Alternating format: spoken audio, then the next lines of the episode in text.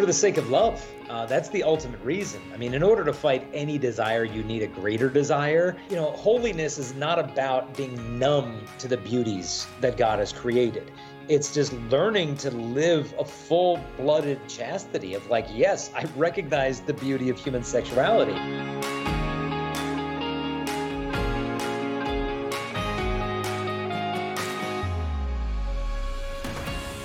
Berufen zur Liebe, der Podcast über die Theologie des Leibes.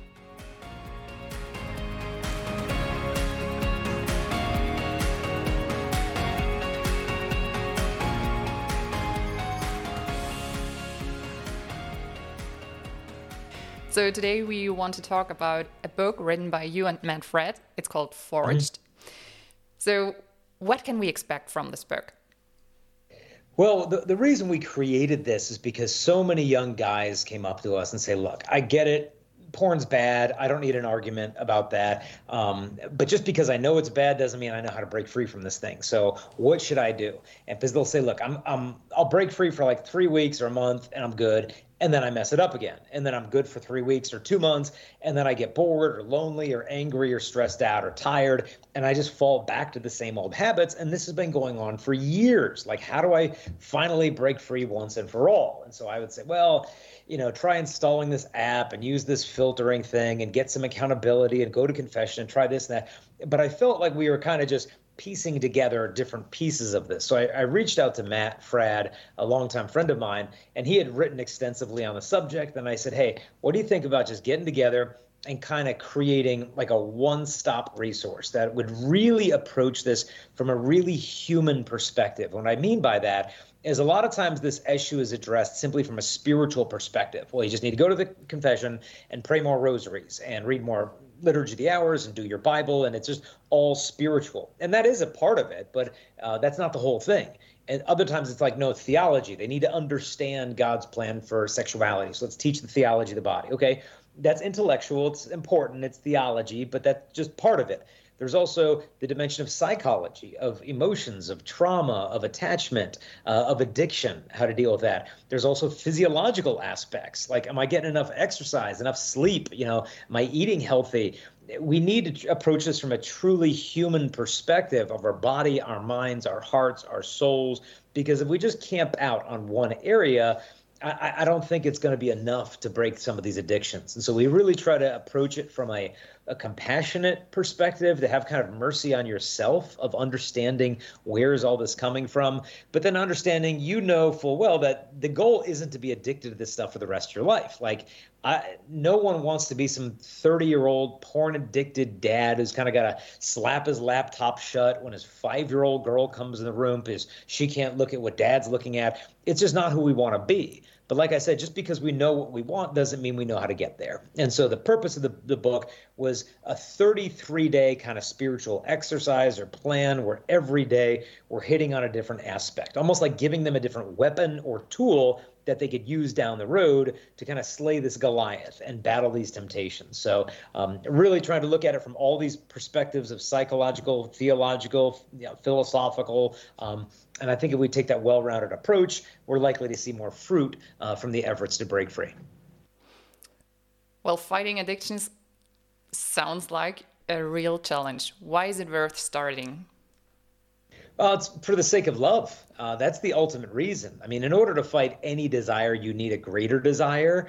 And uh, all guys have the capacity to stop looking at porn whenever they want. Even the most completely addicted person who's like hasn't gone a minute without it. I, I met one guy and he said, Yeah, when I get home on the weekends, I watch 12 hours of pornography on Saturday. Then I go to bed and I watch 12 hours of pornography on Sunday. And then go back to school on Monday. He said, I don't even enjoy it anymore, but I don't know how to live without it. And it's like even that guy could say no any moment. And the, the, the reason I say that is because imagine if there was some girl he was really interested in and you know he's sitting in the library at school and he notices out of the corner of the eye that, that she's walking by and in about five seconds, she's going to see what he's looking at on his phone. You know how easy it would be from just a swipe to a different screen? Like, oh, now I'm studying about pediatric medicine. And like, wait a minute, where did he all of a sudden lose interest in like naked supermodels and to pretend like he's a man? It's because he wants to be seen as one. and he knows that this isn't manly. And so the question is not do we have the capacity to say no? The question is do we have the motivation to say no? Because when the motivation's there, we have 100% self mastery. But the question is the motivation is just not there because like now there is no one around, and it's 10 o'clock at night and I've had a long day and I'm bored and I'm kind of angry and stressed out and I can't fall asleep and I've got my cell phone on me. Like, what is there to motivate me at that point? Not to start scrolling on TikTok and Snapchat and worse apps even than that. We need a deeper motivation. And I think the motivation of love is the only thing that can really impel you of like, okay, if I want to really love a woman one day, when am I going to get rid of this stuff? Because it's not like I can transition from using women hours a day to sudden authentic love. If I can just trash this stuff now, I'm being faithful to my bride before I even lay eyes upon her. And so I think we've got to try to motivate guys for the sake of love to get rid of this counterfeit so they can love as they were created to, because nothing else is really going to satisfy. Well, I printed today the cover because the book isn't printed so far. It okay. looks very similar to the English version. Okay. And you, you, can see it's a sword. So yeah. uh, from the cover or a glance at the table of contents, the analogy with the sword, the iron, is obvious. Why exactly this analogy? Well, I mean, there's a couple reasons. I mean, the book of Proverbs tells us that iron sharpens iron, and so too the just man. Meaning, when you got other guys around you that are living lives of virtue, you sharpen each other, you become better men. And so that is a part of the book of accountability. We don't want you doing the book by yourself. We want you doing it with another guy. And when you join the program, there's free videos you're going to get every single day that are only about four or five minutes long that correspond to that day's topic to kind of take you deeper into it. And so it's not some 150 page book you got to read at once. It's just a little bit a day, but we're accompanying you kind of like iron sharpens iron. But then uh, the more important analogy there is steel, when it's actually turned into a sword, in order for it to become malleable, the, the, the, blacksmith needs to heat it up to about 2,000 degrees in order for it to be shaped. And then he's got to pound on that thing on an anvil and then polish it and grind it down. And in the process of the forging of the metal, it actually becomes stronger. It changes the crystal structure on a microscopic level, making the steel useful and more strong and more shiny and sharp. And, and so, what we're trying to do in this program is kind of put you in a furnace. We're really going to challenge you of like, okay, now let's really look at the roots of this stuff. Like, where is this coming from? Like, let's soften it up a bit, not to just heap guilt and shame upon you, but to have a little bit of compassion in your own story of addiction. Like, where did this come from?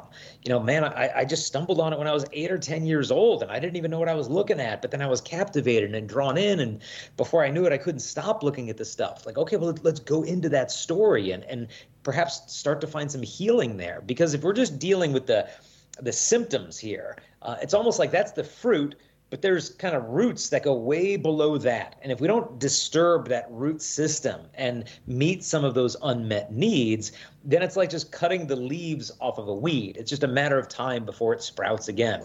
And so that image of the sword kind of indicates the the approach we're going to try to take to turn them from some raw piece of metal that may be rusty and feeling useless to something that really is, is a weapon for our culture to build up a civilization of love. Yeah, that's great. Really great. So, this book is for men. Have you any recommendations for women? Because it's not only a man problem. Oh, no, this is very true. We actually have another book, very similar in length to it, by a woman named Kelsey Skoch. And uh, her book is called Uncompromising Purity. It's not just a guy problem. And we published that because nobody's talking about this. And it's a huge issue. And she was at, herself was at a conference once where they had a men's session and the women's session. After the session, she talked to one of the guys. Well, what did you guys talk about? And they're like, oh, we talked about porn and masturbation. And he's like, well, "What did you guys talk about?" He's like, "She's like like emotions and modesty." And she just thought like, "I need to be in that group, not this one." And so she went to the leaders of this conference and said, "Like, why don't we have a workshop for the guys for the girls on the same topic of porn and masturbation?" And the leader was like, uh, "Okay, well, why don't you do the talk?" And she's like, "Okay, I will." And so the next year, she gave the presentation to the women on that subject. And uh, man, she got just bombarded afterwards with women saying, Thank you for speaking up. I thought I was the only one. All these girls saying the same thing. Like, my goodness, there's this cultural stereotype that men have sexual temptations and women have emotional problems. It's like, no, no, no. This is a real addiction. And, and sometimes the motivations are different and the solutions are different. But lust is a human problem, not a guy problem. One of the women even said, like, she thought that she wasn't even sinning in a feminine way because she was so accustomed to think that's a guy issue. So we've got to remove that stigma because it sends the women into this spiral of shame and isolation that's completely unnecessary. And so if women can understand, hey, you're not the only one and but it, it isn't going to satisfy you it's almost like standing outside of a restaurant hungry looking at the window you know the food through the window thinking you're going to get fed it just makes you hungrier. It doesn't really satisfy. And so her book, we highly recommend Uncompromising Purity. And you could find it at least in English uh, at chastity.com. Yeah, it's a great book. Yeah. And if I may add, it's already translated into German and hopefully will be published in 2024. Oh. So great. Yeah, totally, totally. Um, well, you already said that the book has 33 chapters, so every day a chapter. Why exactly 33 days? Well, one, it needed to be sufficient that, you know, we're really covering this from enough angles without being overwhelming. Uh, it's also in honor of the 33 years of our Lord's life here on earth uh, and, you know, how much time, you know, he was given in this earth. So, you know, there's some symbolism behind it, but you, you can't treat it too quickly. Like, okay, here's seven lessons and you're free from porn. But then it's, you don't want to go too much. Okay, here's 145 things you got to do because it just gets overwhelming. So it, it's a manageable piece of time. Like, okay, I could do this for a month. I can handle 33 days. Um, and we, we wanted to make sure that it didn't feel too intimidating because people who wrestle with this area typically are very prone to despair in the sense of, I've I've been trying and I keep messing up. What's the point of going to confession again? I've already confessed this 500 times. What is gonna 501 gonna do? And so they're so prone. I think the devil wants to tempt them to despair uh, and disappointment in themselves, thinking like it's always gonna be this hard. But it's almost like if you have two magnets close together and you start separating them, it's really hard. But then as they get further away, it's like okay, this is doable. And so during the early phases of trying to break free, the devil's going to want to make you think it's always going to be this hard for the rest of your life. And he's going to especially pour in that discouragement when you're really about to make some breakthroughs. And so you've got to make sure that you're not losing your peace when you fall, but get up, start over because because the virtue of the the blessed trinity is dwelling in you by virtue of your baptism. So you've got what it takes and yeah, you might need some backup, you might need counseling, you might need support, spiritual direction, but but you can do this. And you already mentioned the videos. How did you find the speaker mm-hmm. for every day?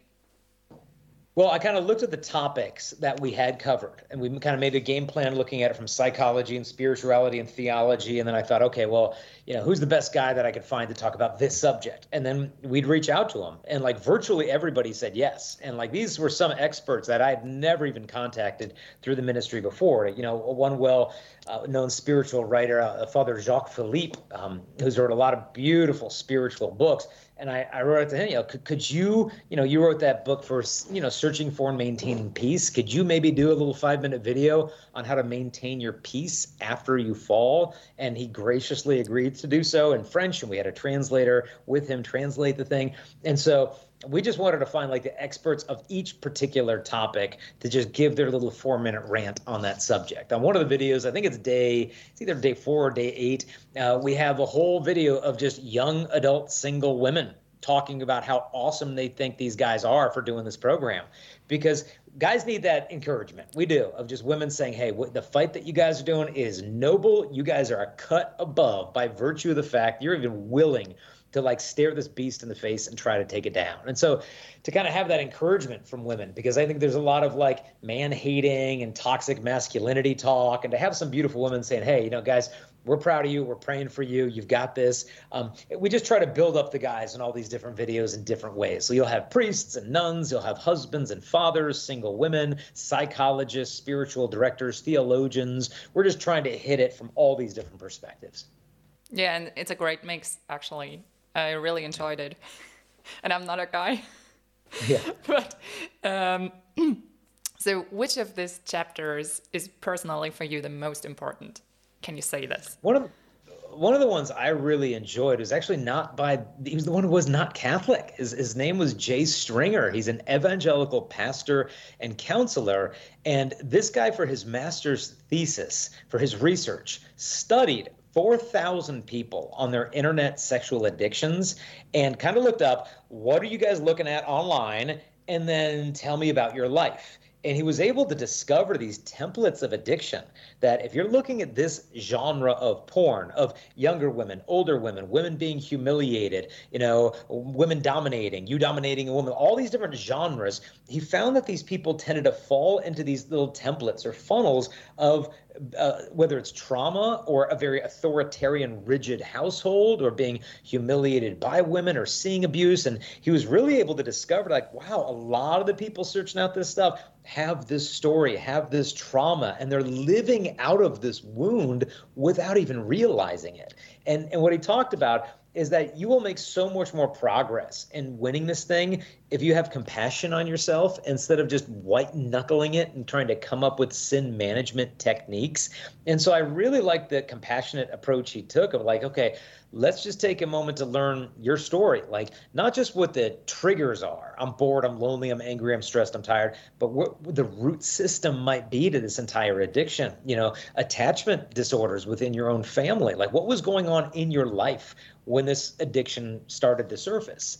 Because the emotional age at which we begin our addictions is typically the emotional age at which we remain. And so, if I become an alcoholic at the age of 15, I could be 35, but emotionally kind of still 15.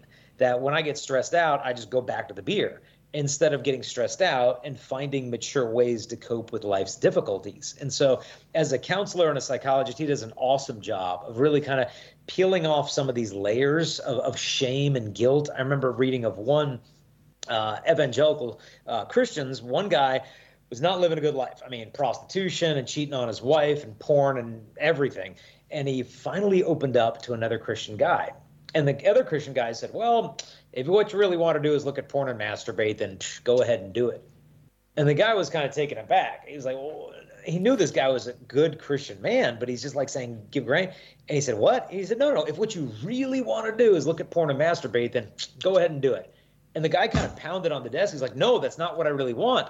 And the guy looked at him. He's like, Exactly and for him it was this watershed moment of maybe i'm not completely deprived depraved like maybe there's still some good in me this deep current running underneath all this lust that aches for authentic love but it just settled for this as a counterfeit and so i think there's so many insights that we can gain in regards to how we might find a solution by having compassion on ourselves to look at our our own desires or addictions or fetishes is almost like a roadmap towards our healing. Not in the sense of indulging in it to cure the problem, but like, hey, why am I questing? Why am I thirsting for this thing so much? Why is it so consistently coming up? There's probably a legitimate unmet need or trauma that has not been addressed. Well, in the first video, you also say that as soon as the book comes out, you will do the program with your son. As this was 2019, I guess you already did the program at least yep. once. so, oh, yeah. What was or maybe is your experience? Yeah, that was we were the first people ever to do it because I don't want to just write some book and say I'll go go do that thing. Um, so as soon as we had the PDF approved, it wasn't even printed yet. You know, we just started going through it together as father and son, and that was kind of the idea of not going lone ranger on this because that's what so many guys do. I've had guys tell me, "Look, I've tried everything in the world to break free from this, and you're the first person I've ever told." it's like, eh, well, if I'm the first person you've opened up to about this, clearly you haven't tried everything because accountability is probably the most important thing. And so each day my son would just kind of sit in his room and uh, and we would just go through and we'd read the things we'd watch the videos together. And i think it's really important uh, for fathers to do with their teenage sons. Not because like here boy let me show you how this is done but like no no we're in the trenches on this together. It's not like you have to battle temptations, but you know I'm a grown up, so I don't have those anymore. It's like no, no, no, no, no. You, are going to get this stuff till you're dead, okay? And so we've got to find ways to to manage this. I just had on my podcast uh, this last week a Norwegian bishop and monk who wrote a book on chastity recently. And he told a story that I loved on the podcast. He told two that really stuck out to me. And I went back and I listened to the podcast again because it was so rich. One of the things that he said is that in the uh, early desert tradition of the monastic life, there was a story of a young monk who was really afflicted with a lot of temptations and thoughts and struggles and fantasies. And he finally just couldn't take it anymore. And he, and he just opened up to this elderly monk who was there and said, Look, this is what's going on in my imagination. These are my struggles, my battles. And this elderly monk was like, Oh, aghast, like, Oh, the very fact that you're struggling with that is a sign that you are not cut out for the monastic life, this whole state of life. You just need to get out of here. And so from that, the kid, the younger man was just totally discouraged. Like, okay, that's it. You know, he's the wise one. I'm not cut out for this stuff. And he just started walking towards Alexandria, which is basically like walking to the red light district in Amsterdam uh, nowadays. Of just like, okay, I'm gonna go throw the towel in. On his way to this this flesh pot of temptation of just indulging in it, he ran into another old monk named Apollos. And Apollos could tell he was really weighed down by something. And he got the young monk to open up to him. And the older monk said, No, no, no, no, no, no. He said, No, this is just part of the battle. Come with me. We're going back. And they went back to the monastery, and and, he, and this old monk knelt outside of the hermitage of this, you know, prudish puritanical monk, and he just prayed. He said, God, send your Holy Spirit to this foolish, stupid old monk and send him. This old monk prayed that God would send the other monk the temptations that the younger one was going through so that he could learn from experience what he has not learned through being in the desert for 70 years. And he said immediately the older monk came like running out of his room, just like totally traumatized to go run over to Alexandria himself to give up. And what, what you learn from this is that you know, holiness is not about being numb to the beauties that God has created. It's just learning to live a full blooded chastity of like, yes, I recognize the beauty of human sexuality. The, the bishop even mentioned that when he was a younger priest, he was over in Rome and an older priest came in the house just glowing and just like delighted. And the older priest said, Wow, he said, I just met in the street one of the most beautiful women I've ever seen. And he just walked by her and he said, When I saw her, I just wanted to applaud. And he didn't applaud because that'd be a little bit awkward, but he just saw beauty and he was delighted by it. And he just went on with his day. And it's such a healthy integration of sexual desire instead of be like, ooh, what is that? Why can't I have that? Like getting into this neurotic, shameful, repressive at no he was delighted. He wanted to applaud because she was so beautiful. And he carried that delight with him. And so, to me, this is the human approach that we've got to take to this thing, not this white knuckled, shame, you know, ridden isolation. No, no, no. Let's be honest. These are real desires. God gave us our bodies. And if we turn our hearts back to Him, He can show us how to use them. True. So, this is a 33 day pro- days program. Mm-hmm. What's on day 34? Oh, day 34 is okay. Now I've got all these weapons. Okay. Now some days I'm going to need pull out the sword. Some days I'm going to need the battle axe. Some days I'm going to need a little dagger. And the, the idea is that there isn't one solution to all the problems. You know, for someone, it might be predominantly spiritual. There could be, you know, some affliction going on there, some oppression. Uh, you might need some deliverance prayer work done. You need to take your interior life of prayer more seriously. You need to get over to confession and go regularly to that. For other people, it'd be like, no, no, no, I'm already doing my interior life stuff, but it's not budging. It's like the, the addiction's not going away. Okay. Is there some counseling that's needed? Is there some healing that needs to happen on a psychological level? And so the reason we give them such an assortment of weapons is because this is not like a cookie cutter, one size fits all solution to this problem. And you've got to customize it to like, okay, what is really the core issue here? And to be able to come to god in sincerity and prayer and talk to him about this stuff like he's sitting before you you know that he's not like astonished that you're having these thoughts like oh my goodness you thought what? I, I can't believe you would think that as if he doesn't already know what we're thinking. Like to be able to come to him with that authenticity and meet him in that. Like look god i'm really craving this right now and i keep thinking about that. And then he could say, okay, well, who is that person? Like, let's pray for her right now. Like, let's respond to the beauty of her created body with love. Let's pray a decade of the rosary for that woman. You're having those flashbacks? Okay. Don't just say no, no, no. Let's say yes to loving her. Okay. Now, how would you love this woman in your fantasy? What you could do is you could pray a decade of the rosary. You could fast for her. You could offer up your next mass for her. And so now you're responding to the beauty of body with love instead of lust. Well, I'm already coming to my last question. Is there anything else you want to tell the readers before they start the program? Just don't do it alone. That's the biggest thing. Like that's the temptation of just like I got this. I'll figure it out on my own. You know, just lone ranger. Don't even try it. You know how many other guys are struggling with this that would probably appreciate if someone said, "Hey, we got this program. You want to do it with me? Hey, why don't we make an announcement at the end of Mass of any guys who want to do this together? We're meeting at Tuesday mornings at 6 a.m. or Wednesday at 7 o'clock at night. Get a bunch of guys to do with you, not just one. If you can get 20 or 30, I know a college group of more than 100 guys that are doing it at a university together in the States. But it just, you just need one guy to be able to say, like, look, am I the only one here wrestling with this? No, me too, me too, me too. Okay, let's be a band of brothers and let's fight this thing together. Kind of makes me think of uh, there's a early church martyrs called the uh, 40 Martyrs of Sebast. They were Roman legionary soldiers, and the way that they were martyred because they wouldn't burn incense to the pagan god is the Roman governor had them strip naked and stand on the ice on a lake all night long until they were dead. Now, if they were each on their own little pond, uh, half of them probably would have given up but because they had the fellowship of that 40 they huddled and they prayed together through the night and you could imagine the incense like their breath rising up like their own incense to the true god. And you know eventually they all died and the emperor has long been forgotten but they're now honored in icons throughout all of eastern christianity. But you know again i return to the thought if they were all on their own how many would have won that crown? But because they had that band of 40 they persevered through that dark cold night. Yeah wow well, Jason, thank you so much for your time again. It's really great to have you here. Well, thank you for having me, and thank you for the work you did to make the whole program available there in Germany. I think it's fantastic. As a German myself, I really appreciate it. well, thank you.